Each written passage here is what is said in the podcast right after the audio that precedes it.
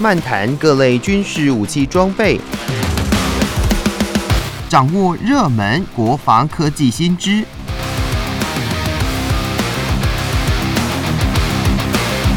军武说早安，陪您一起领略国防知识力量。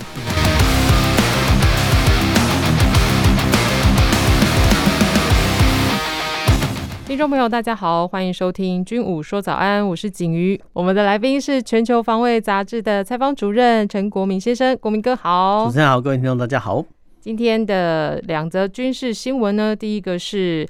军武网站 Defense Blog 呃的报道哦，就是以色列军方呢日前展开了自制的铁树雷射防空系统试射，并且大获成功。那以国的总理班奈特就说，希望这套系统。能够在今年提前的正式部署，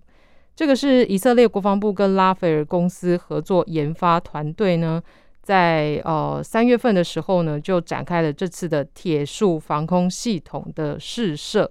那这套以雷射光束作为攻击方式的防空系统，成功的拦截火箭弹、迫击炮弹、反装甲飞弹以及无人机等等不同的目标，那他们希望使用这个镭射能够改变战场的游戏规则。诶，不过为什么他们会敢这样说呢？是改变什么样的游戏规则呢？呃，我们这样来看哦，其实以色列来讲哦，是一个非常奇特的国家哈。那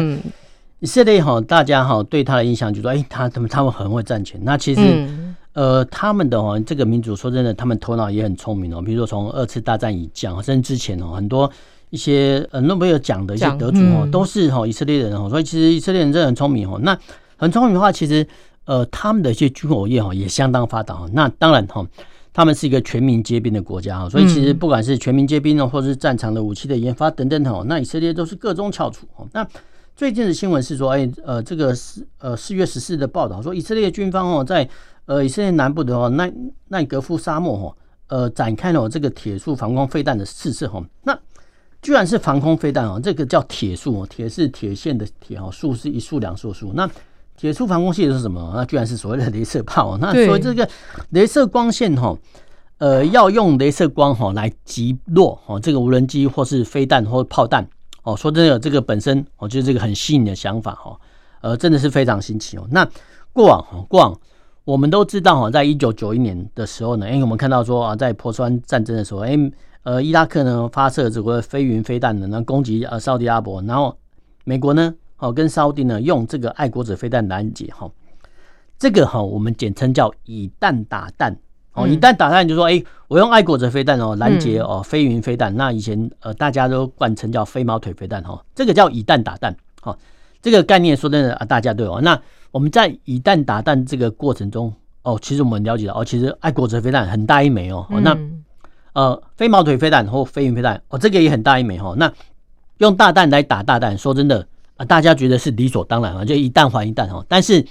不要忘记了，就是说其实呃用飞弹来攻击的话，其实对哈攻击方有利哦。为什么呢？因为哈当哈敌方呢射出一枚飞弹的时候，那我方呢要发射几枚飞弹来拦截呢？那通常是不止一枚哈，因为哈，假设一枚飞弹的拦截的成功概率是百分之九十五，这个很高了。嗯，那对方打一枚呢，你要不要打一枚呢？那如果说剩下的百分之五呃漏掉怎么办？所以通常呢，呃，这个首级的一方哦会发射一到两枚，哦，这个是必然哦，因为如果说一枚拦截不到，那再射一枚上去哈，那呃就哈传统的以弹打弹的方式来讲哈，所以其实。呃，再怎么算，其实不太划算哦，因为对守方来讲不太划算，因为你可能要二比一或三比一哦，才能把它击落哦。这个是以弹打弹的一个状况下哦，都说的已经不太划算了哈。那以色列呢？呃，他们先前哦研发哈这个所谓的铁穹哦，铁是铁是铁，穹是苍穹的穹哦。这个铁穹的防空系统是做什么呢？哦，那换句话来讲哈，就是用小小型的飞弹呢，然后发射出去之后呢，哎，拦截哈。对方来袭的大炮的炮弹、迫击炮弹哦，甚至长程火箭弹哦。说真的，这个想法哦就有点奇特哦，因为火箭、迫击炮、炮弹或者说火炮、炮弹，他们都是没有导引的哦。但是呢，呃飞弹啊，不管你是爱国者飞弹还是说铁穹这种飞弹，那基本上讲它都是有导引的哦。那你用有导引的套件的飞弹哦，去打无导引套件的炮弹、火箭弹、迫击炮弹等等等，这个本身就是一个不划算的交易哦。那我们讲白一点来讲哦，就是说，诶，炮弹没有导引段哦，迫击炮弹没有导引段，火箭也没有导引段，所以其实它的造价呢，相对于飞弹来讲会比较便宜。那现阶段来讲，我们之前讲那个铁穹哦，这个方形的盒子哦，说真的，在近期哈，呃，也很很出风头，就是说，诶。当好，比如说，呃，加沙地区哦，射来火箭弹的时候呢，哎，其实这些铁穹飞弹呢，哦，小飞弹呢，都能有效拦截哦。说真的，但是就总的来看哦，你以色列呢，怎么会用这种飞弹呢去打击火箭哦，或者说，呃，没有导引的炮弹，这个再怎么说都是不划算，就成本效益来讲哦，都是不划算哦。但是拦截得到哦，哦，拦截到，这我们待会再讲说为什么这么厉害哦，因为哈，这个铁穹飞弹哈，它配备的哈雷达系统，然后呢又。呃，自动的侦测系统，然后呢，它还会自动发射哦，侦测到哈，比如来袭的炮弹或火箭的时候，哎，它就会自动哦反射出去，然后呢，反射出去之后呢，哎，还会命中。说这个这个就牵涉到相当高的工艺的结晶哦。但是呢，总体来讲哦，你用飞弹去打炮弹，再怎么算你都不划算了，真真不划算哦。这个是我们的要想一个状况哈。那现在的问题来说，哎。有没有更便宜的方式哦，来拦截哈这个从啊，不管是从叙利亚或者说黎巴嫩哦，甚至所谓的加沙地区哦，哎射过来的一些呃无导引的火箭呐，或是说那个迫击炮弹呐，或者说呃长征火炮炮弹呢？啊，有没有这种可能性说，哎用更便宜的方式来拦截这些哦？甚至还真的有哈，所以其实这个哈也是说以色列人发展这个铁树哈镭射光哈来。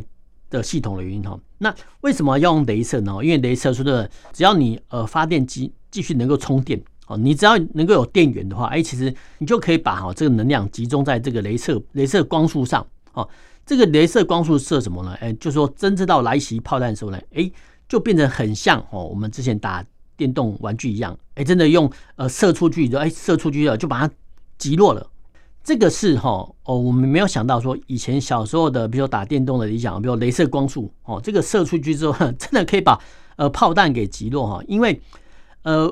我们过往哈对镭射光束的想象哦，都是存在所谓的太空中哦，因为太空中它没有阻力哈，就说它无尘的环境，说真的，你镭射光束打出去哦，就非常非常笔直哈。对，但是呢，你到了哈人类的大气层居住里面，诶，说真的。你里面呢啊会有空气的阻力哈，所以其实你有空气阻力的时候，其实会影响到哈这个镭射光束的一些前进哦。所以其实你要镭射光束发射出去之后，哎还能打得准，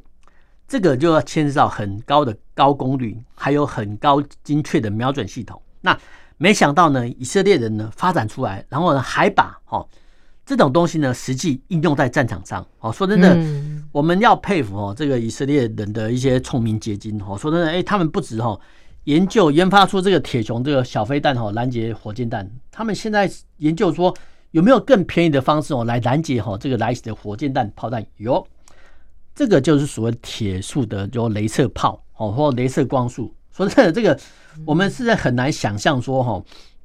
呃，我们现在哈连一些也在防空的飞弹，搞不好都很缺乏哈。没想到说，哎，以色列人他们已经发展到哈，用这个镭射光束来击落这个来袭的炮弹跟飞弹哦。说真的，这个是我们要佩服哈以色列的地方。那当然哦，当然，呃，相关的先期投资的，不管是呃研究发展哈，这个都需要很多的人力物力还有资金哈去研发哈。只是呃没有想到说哦。呃，以色列已经跨到这一步。那当然啊，其实这方面的研究，其实美国也在进行。所以其实呃，很可能哦，在未来哦，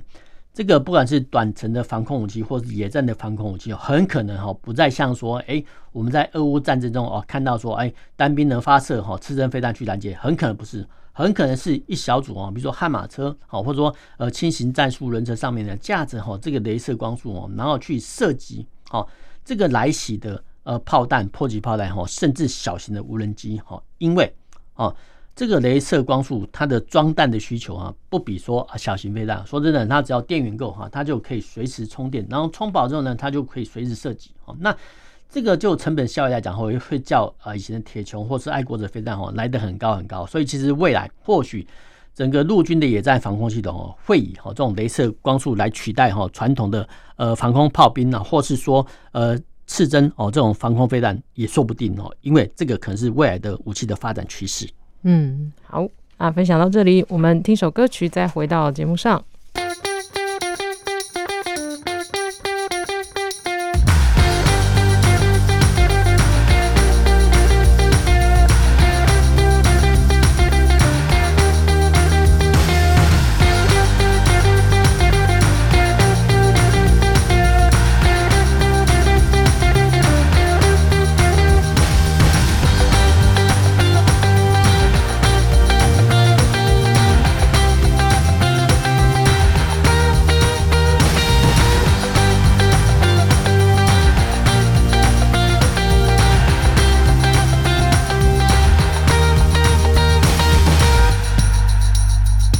回到军武说早安，接续第二个新闻分享是有关于乌俄战争的。那乌克兰呢，在日前击沉了俄国黑海舰队旗舰莫斯科号巡洋舰，重挫了俄军的士气，更大大鼓舞了乌克兰的民心以及士气。那乌克兰此次以反舰飞弹首开近代以陆制海的不对称战的案例呢？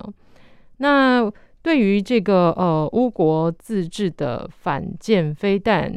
真的有这么厉害哦？是诶，为什么这个飞弹打过去的时候，这个莫斯科号难道它没有侦测到吗？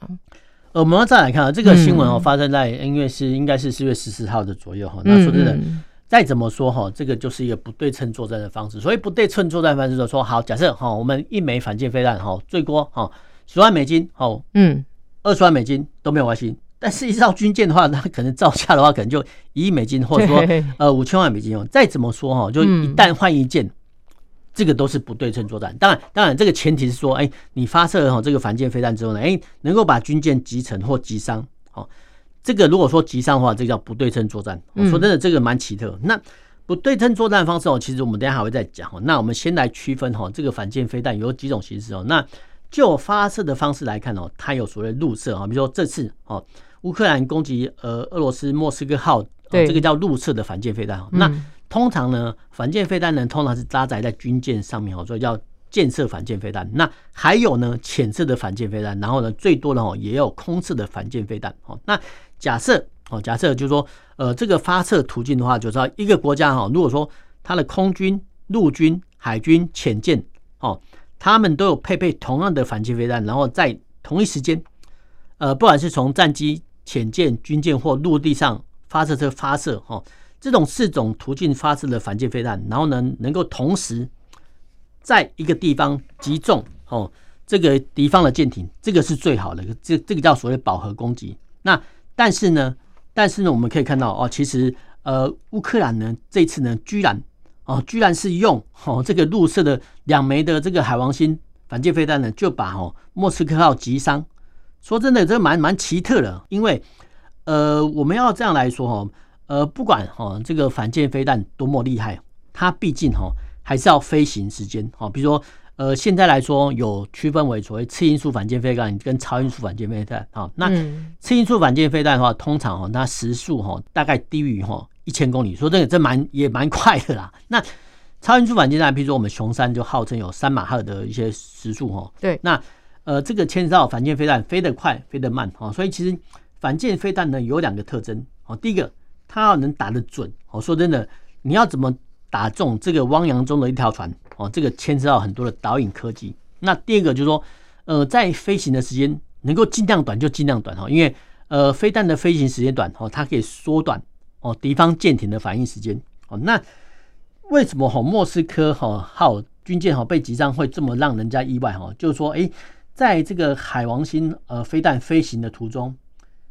难道呃这个莫斯科军舰呢雷达都没有侦测到吗？对呀。然后嗯，更离奇的是说哈，这个一万两千五百吨的一些巡洋舰，它上面哈配备了 S A N 六六十四枚这个防空飞弹，然后有 S N 四哈这个防短程的防空飞弹四十枚，然后它还有六座哈这个 A K 六五零的快炮。那换句话来讲呢，它舰上哈有所谓军舰版的 S 三百防空飞弹，有短程的 S N 四，然后还有近程的呃快炮六座，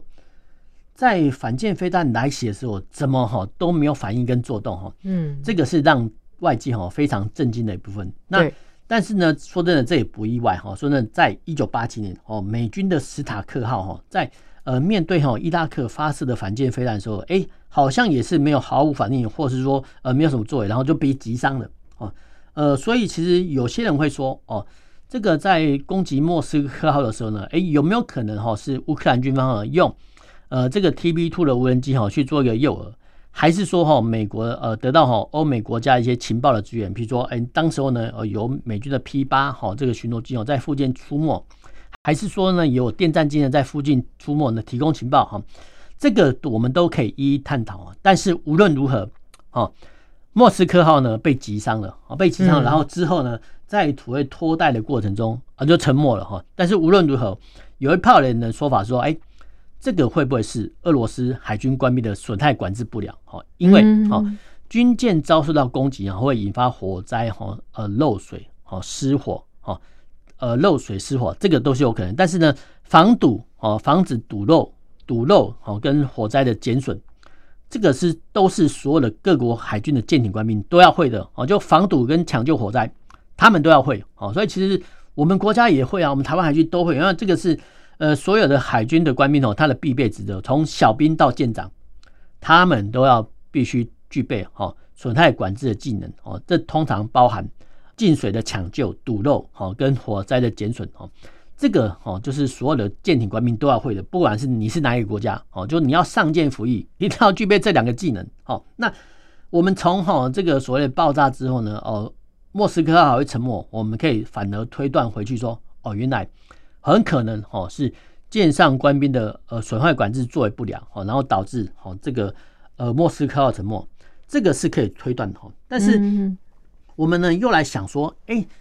这个海王星哈这个飞弹，呃不过弹头重量不过一百五十公斤哦，那两枚加起来哦不到三百公斤，那三百公斤呢换算成哈这个重磅炸弹的话，顶多就是。就大概两枚哈，两三百磅的炸弹哈，丢到哈这个军舰上上面哦，怎么会引发哈这么大的一些呃灾害呢？那有一派的说法是说，哦，这些反舰飞弹，海王星反舰飞弹，哎，除了弹头的威力之外呢，哎，其实它的中间的燃料段呢还没有烧完。好，换句话说，呃，飞弹打完之后呢，哎，这个燃料呢还继续燃烧，然后在哦这个莫斯科号上面哦引发大火，然后呢，或许哈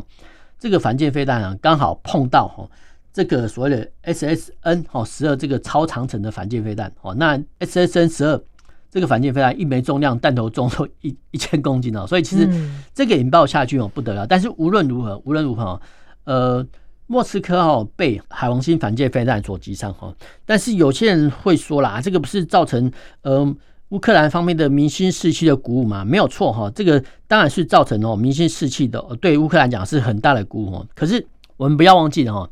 这个短时间的一些战术的优势啊，比如说啊，集成或集伤的医疗伤军雄，并不会哦减损啊，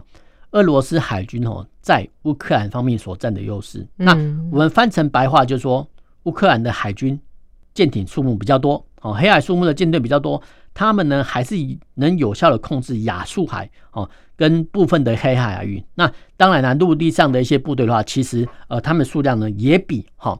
这个乌克兰来的多，所以其实整个战略态势来讲哈，虽然说呃集成呃莫斯科号巡洋舰哈，对乌克兰讲是一个鼓舞，但是呃可能我们必须讲白一点说，哎，你可能必须只高兴一天哦，因为整个战场上的局势哦，并不会有因为哈这个莫斯科号的沉没哈而有所改变。然后现阶段大部分来讲说，哎，我们要怎么讨论说怎么第二段的乌东战役怎么打，顿巴斯会战怎么打哈？那原因也是在这里，所以其实。